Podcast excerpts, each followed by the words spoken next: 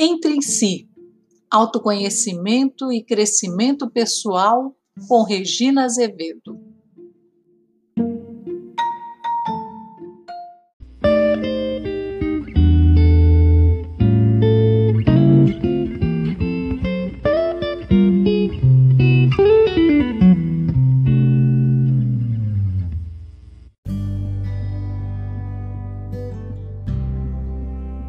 Olá, ouvintes, tudo bem?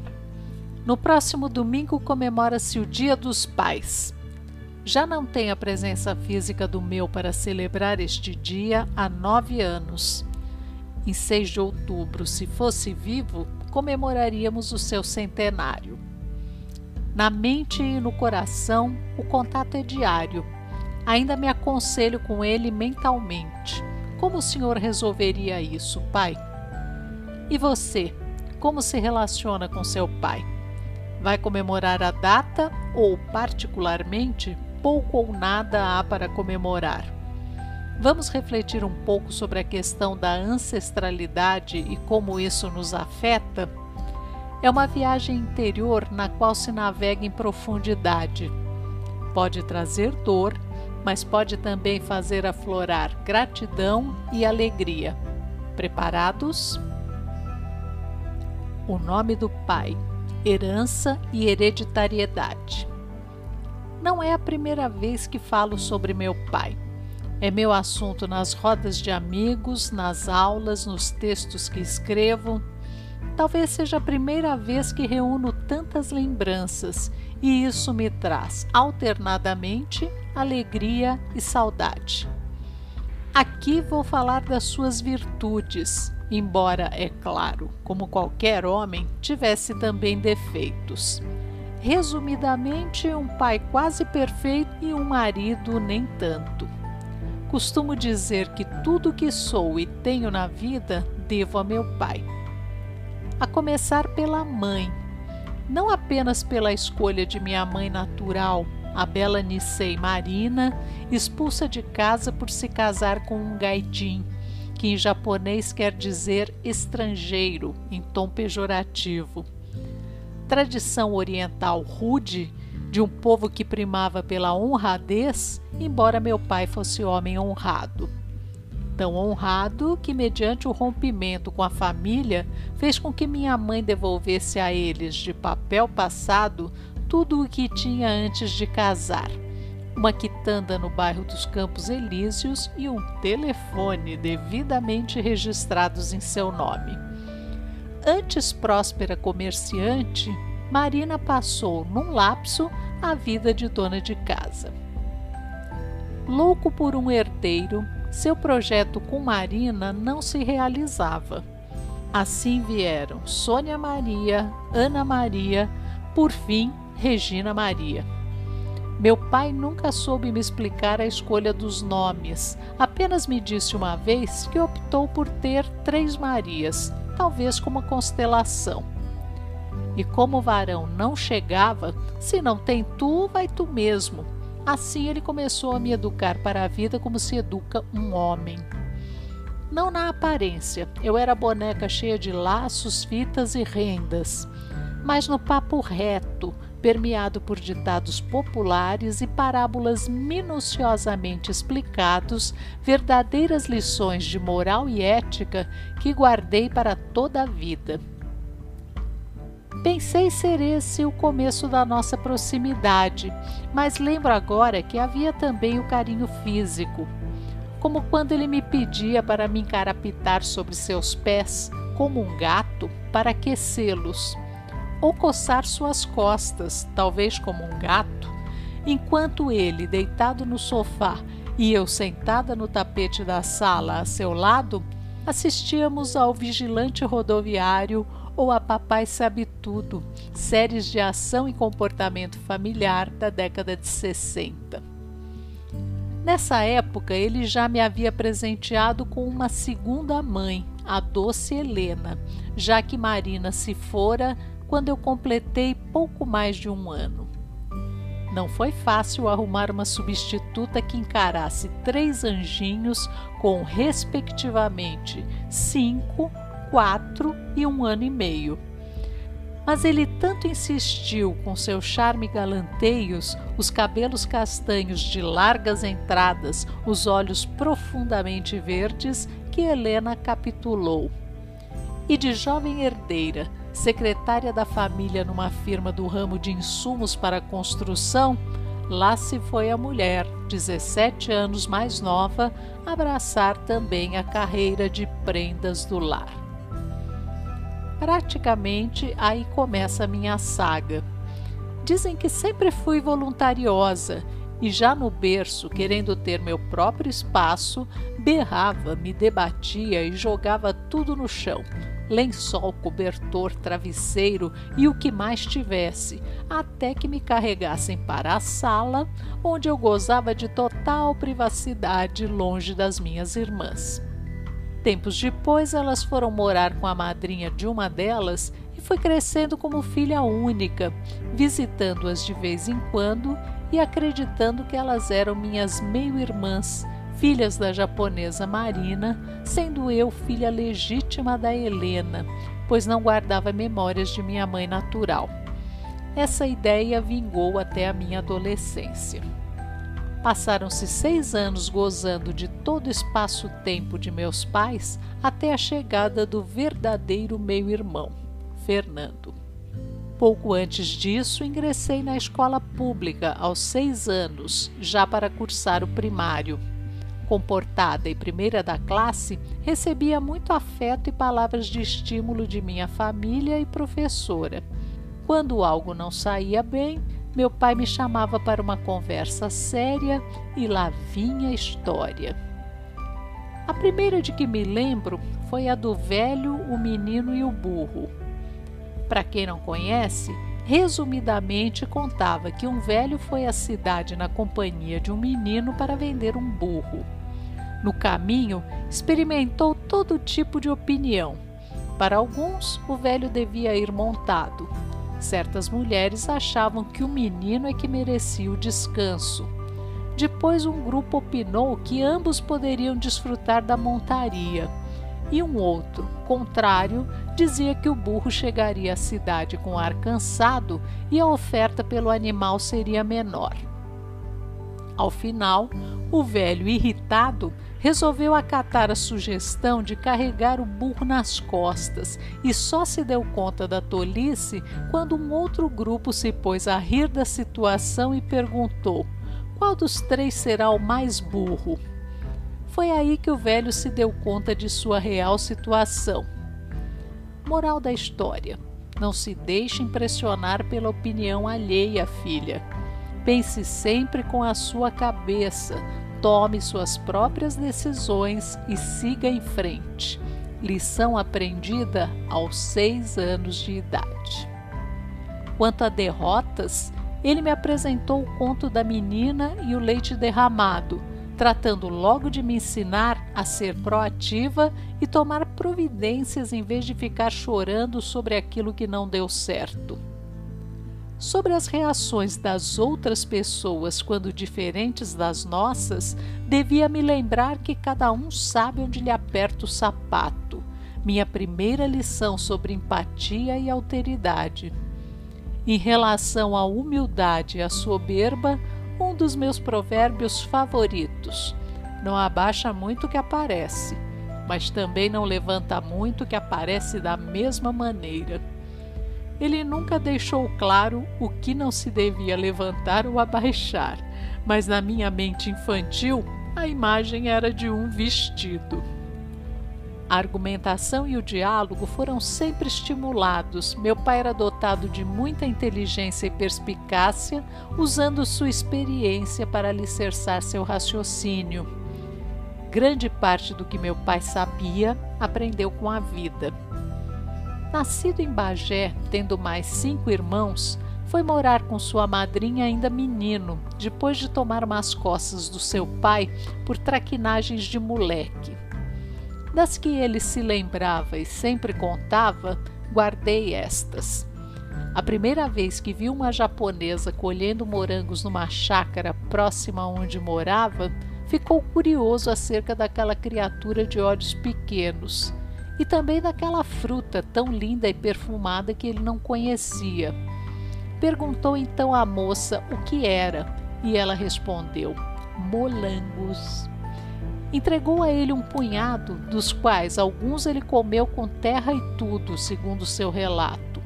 Os outros levou para casa, mas o pai não acreditou na história, achando que ele havia roubado, o que lhe valeu umas boas cintadas. Outra vez foram pêssegos.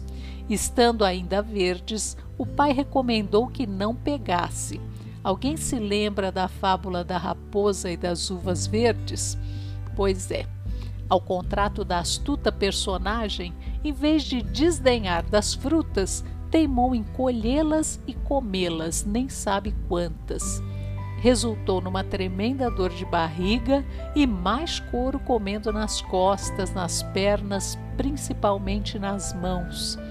E numa alergia psicológica ao contato da fruta com a pele, necessitando mais tarde de alguém que descascasse os pêssegos para que ele pudesse consumi-los.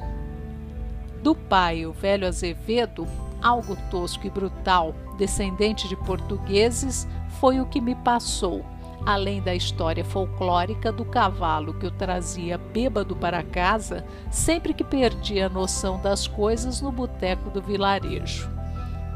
A mãe, que deveria ser Schmidt, de descendência alemã, por aquelas coisas que aconteciam na imigração, foi registrada Joana da Silva, e honrava suas origens produzindo embutidos, em especial linguiças, o que fez com que eu aprendesse com meu pai o hábito não tão saudável, porém delicioso, de apreciar todo tipo de frios e carnes suínas. Dos tempos que morou com a madrinha, a história que ficou era da sopa toda noite, o que fez com que, mais tarde, abominasse esse tipo de comida à exceção do caldo verde, que adorava, tendo aprendido a saborear a iguaria bem mais tarde com amigos portugueses. Sobre a adolescência, pouco eu soube, mas contava que ao completar 17 anos, veio de ônibus a São Paulo para ser encaminhado na vida pelo padrinho, sendo conduzido pouco depois ao cumprimento do serviço militar por minhas contas, eram os idos de 1939.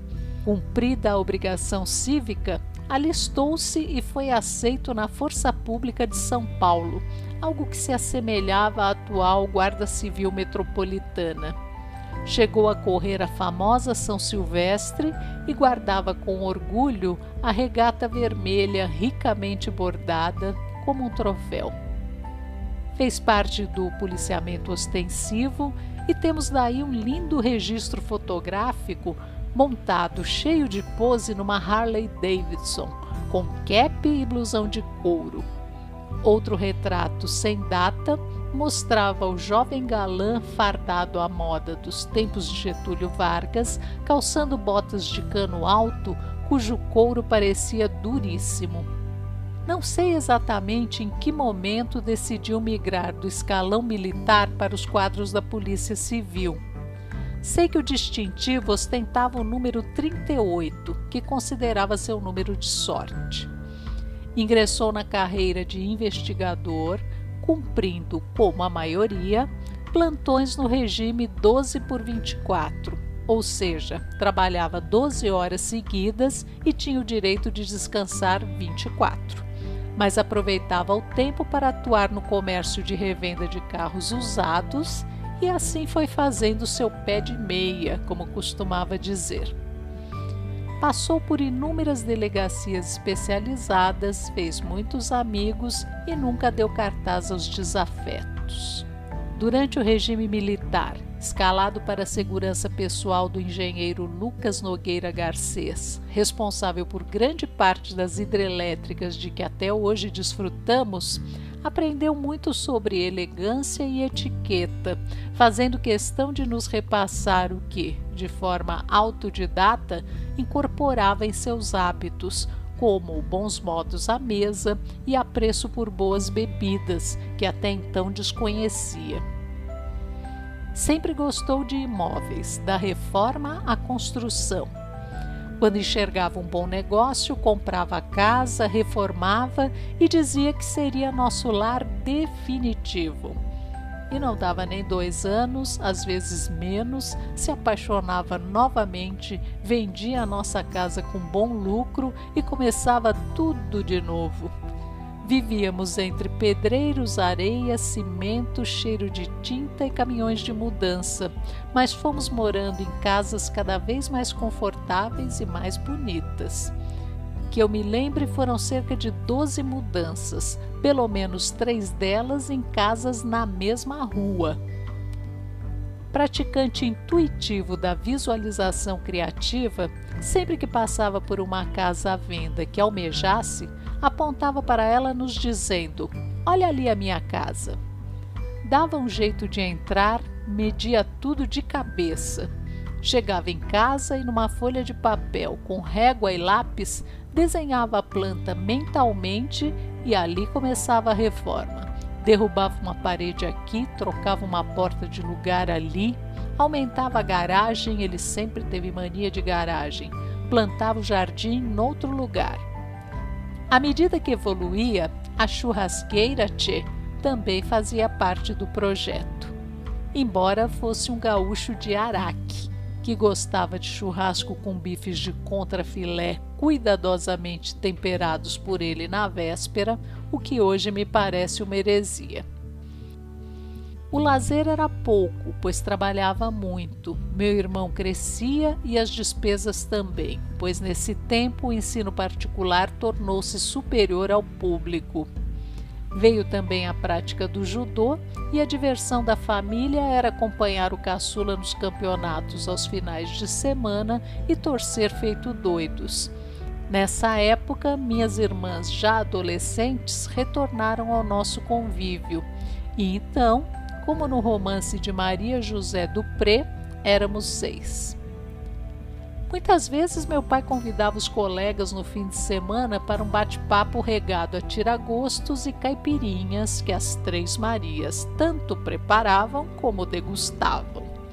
Ficavam por horas contando casos de polícia, se divertindo e fazendo chacotas uns dos outros. Ouvíamos de longe, porque mulheres não eram convidadas a participar dessas histórias que em nada nos interessavam. Policiais negros eram sempre bem-vindos, então nunca tivemos problema em relação a racismo, até porque, estudando no ensino público, tínhamos oportunidade de conviver com a hoje chamada diversidade. Havia japoneses, um montão deles, judeus, deficientes, mais raramente houve um gay. Nada disso nos chamava a atenção. Tudo era permitido dentro da normalidade que meu pai considerava não afrontar a moral e os bons costumes vigentes na época. Viagens foram poucas, algumas para o litoral sul, uma inesquecível para Campos do Jordão, outra para Poços de Caldas e muitas para Atibaia, onde ele e Helena passaram sua lua de mel. Dinheiro bem administrado, sempre focado no progresso material, não sobrava muito para extras como férias ou luxos como roupas. Mesmo assim, duas vezes por ano, uma importância era colocada nas hábeis mãos de minha tia Rosa, que com muita paciência e carinho levava as meninas para as compras na mudança de estação lá na rua José Paulino. Era uma festa. Aos sábados reuniam-se dois casais, meu pai e minha mãe, e os tios Rosa e Hortêncio. Enquanto as meninas brincavam, começava a jogatina a dinheiro, sempre em valores baixos, guardados numa caixinha. Quando já era suficiente, saíamos todos, os casais e suas crias, direto para a pizzaria do Genaro, no bairro do Tucuruvi. Nos aniversários, nunca nos faltou um bolo decorado feito na doçaria Rosângela ou na padaria do Jardim São Paulo. Vinham os tios, então dois casais, a avó mãe de Helena e os primos. Geralmente recebíamos presentes e rolava maior felicidade. A vida seguiu e chegou a hora da temida aposentadoria.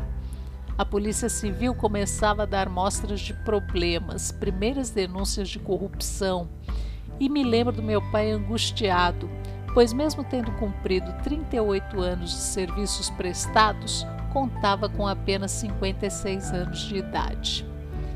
Minha mãe, que sempre foi forte nos momentos decisivos, embora muito doméstica no papel de esposa, recomendou: faça como Pelé, saia no auge antes que a coisa comece a ficar feia. E assim ele fez, com várias despedidas promovidas pelos colegas de várias delegacias pelas quais havia passado, sempre com a presença de nossa família e até mesmo o casal de tios mais próximos como convidados. Numa dessas festas, ele ganhou dos colegas um distintivo banhado a ouro com o famoso número 38 da sorte, que guardava com orgulho e carinho.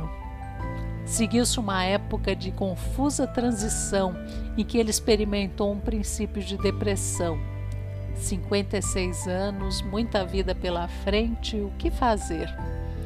Dedicou-se novamente à compra e venda de imóveis próprios a fim de continuar trabalhando e ganhando dinheiro. Sobre a carreira policial, pouco comentava em casa Nunca foi de contar vantagens nem de se valer do cargo para o que quer que fosse. Era um homem de fala mansa e riso fácil. Adorava fazer piadas e criar apelidos que pegavam. E hoje, provavelmente, tudo isso seria apontado como assédio moral. Tinha fama de durão, igualmente de justo. Era respeitado seu sonho era que eu me tornasse bacharel em direito e trabalhasse como advogada. Quando aos 17 passei para a Escola de Comunicações e Artes da USP a fim de cursar jornalismo, ele não gostou. Jornalistas para ele eram aqueles micuins de porta de cadeia à espera de um furo sensacionalista. Além disso, lá estaria eu, a sua menininha criada no perímetro da Zona Norte, enfrentando o temível e superlotado ônibus Jassanã às seis e meia da manhã para chegar na USP às oito. E mais, em meio a bichos grilos maconheiros, cabeludos, fedorentos, esquerdistas, a um passo da perdição.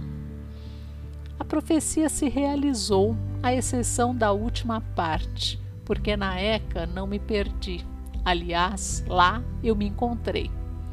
Optei inicialmente pela carreira de editoração, voltada à edição de livros, e o jornalismo ficou para mais tarde.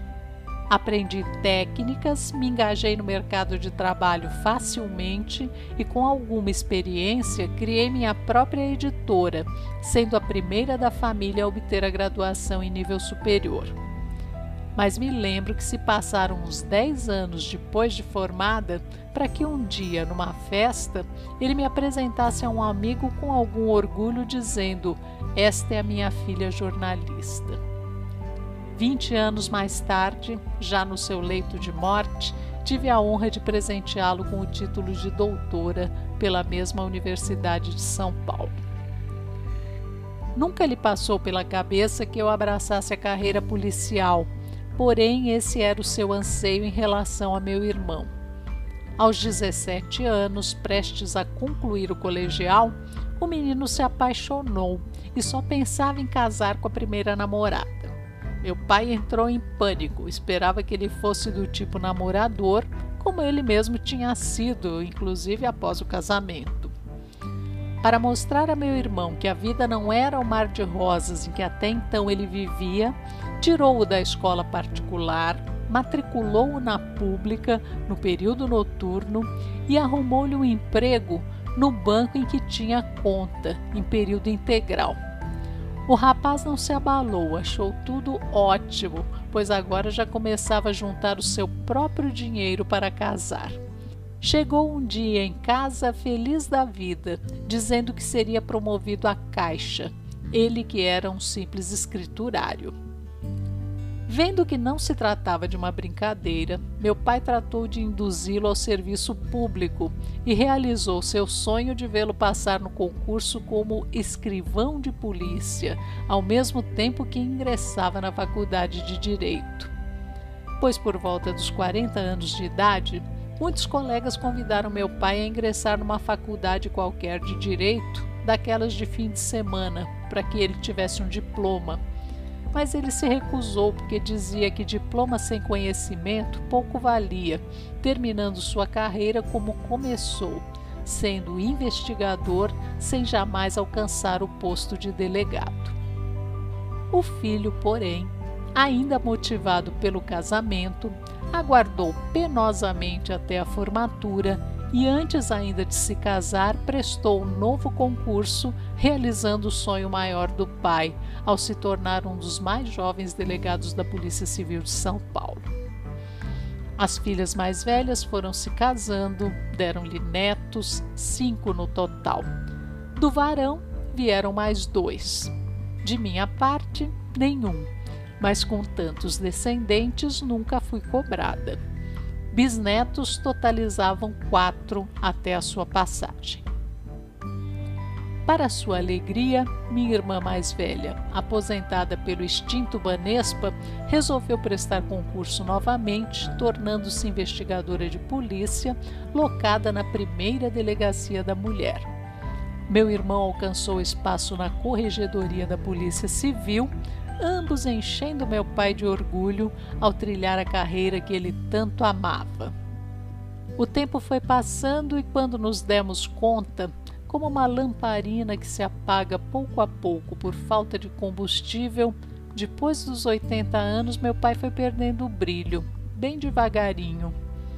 Nunca apresentou problemas específicos de saúde, somente os que a idade vai empurrando para cima da gente. Por volta dos 85, teve um AVC no cerebelo que o privou de parte dos movimentos, exigindo muito esforço em sua reabilitação através de fisioterapia e fonoaudiologia.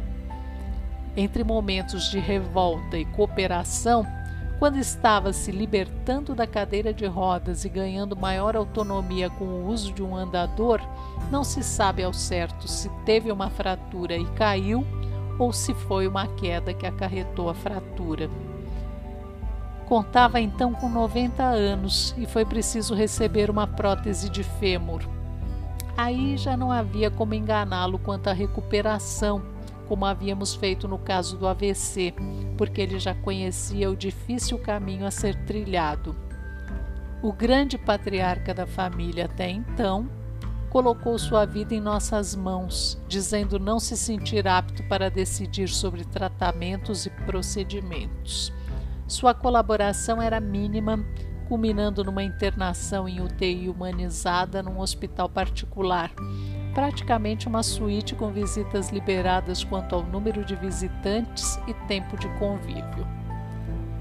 Nem os médicos chegaram a um consenso sobre se ele fabricou ou não um câncer de pulmão. Psicossomaticamente falando, faria muito sentido para quem já não quer mais viver, mas ainda apresentavam dúvidas sobre se a mancha representava ou não um câncer. Assim nos despedimos dele, numa noite fria de domingo em que ele parecia dormir Mal chegamos em casa, recebemos o telefonema. Numa derradeira aspiração do pulmão, diante de um quadro de falta de ar, ele se foi. O funeral foi bonito. Muitos amigos, incluindo alguns poucos policiais do seu tempo, todos mais jovens, é claro, e os contemporâneos de meu irmão e irmã. Bem à altura de quem nunca primou pela discrição, gostando de ser o centro das atenções. A cerimônia trouxe alento aos nossos corações. Adão da Silva Azevedo é o nome do meu maior herói, que nos deixou como herança parte do que juntou com trabalho e dedicação e como hereditariedade traços físicos, psicológicos, comportamentos e, acima de tudo, valores e crença em Deus Um homem com muitas histórias para se contar, que mereceria vários episódios. Mas vou ficando por aqui, agarrada nestas lembranças, ouvindo de longe a sua voz como um sussurro a me dizer: Filha, siga em frente. Um feliz Dia dos Pais a todos os pais e filhos e aproveitem seus pais enquanto podem.